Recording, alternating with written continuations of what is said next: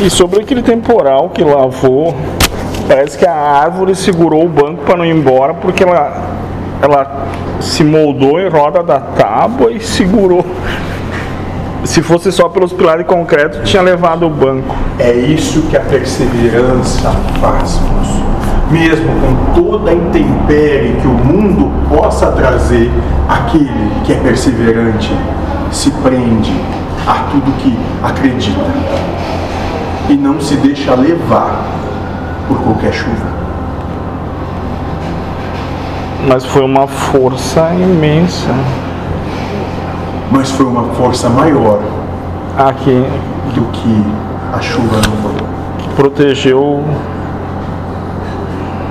Parece que a árvore brigou com a tempestade Ah, e prevaleceu.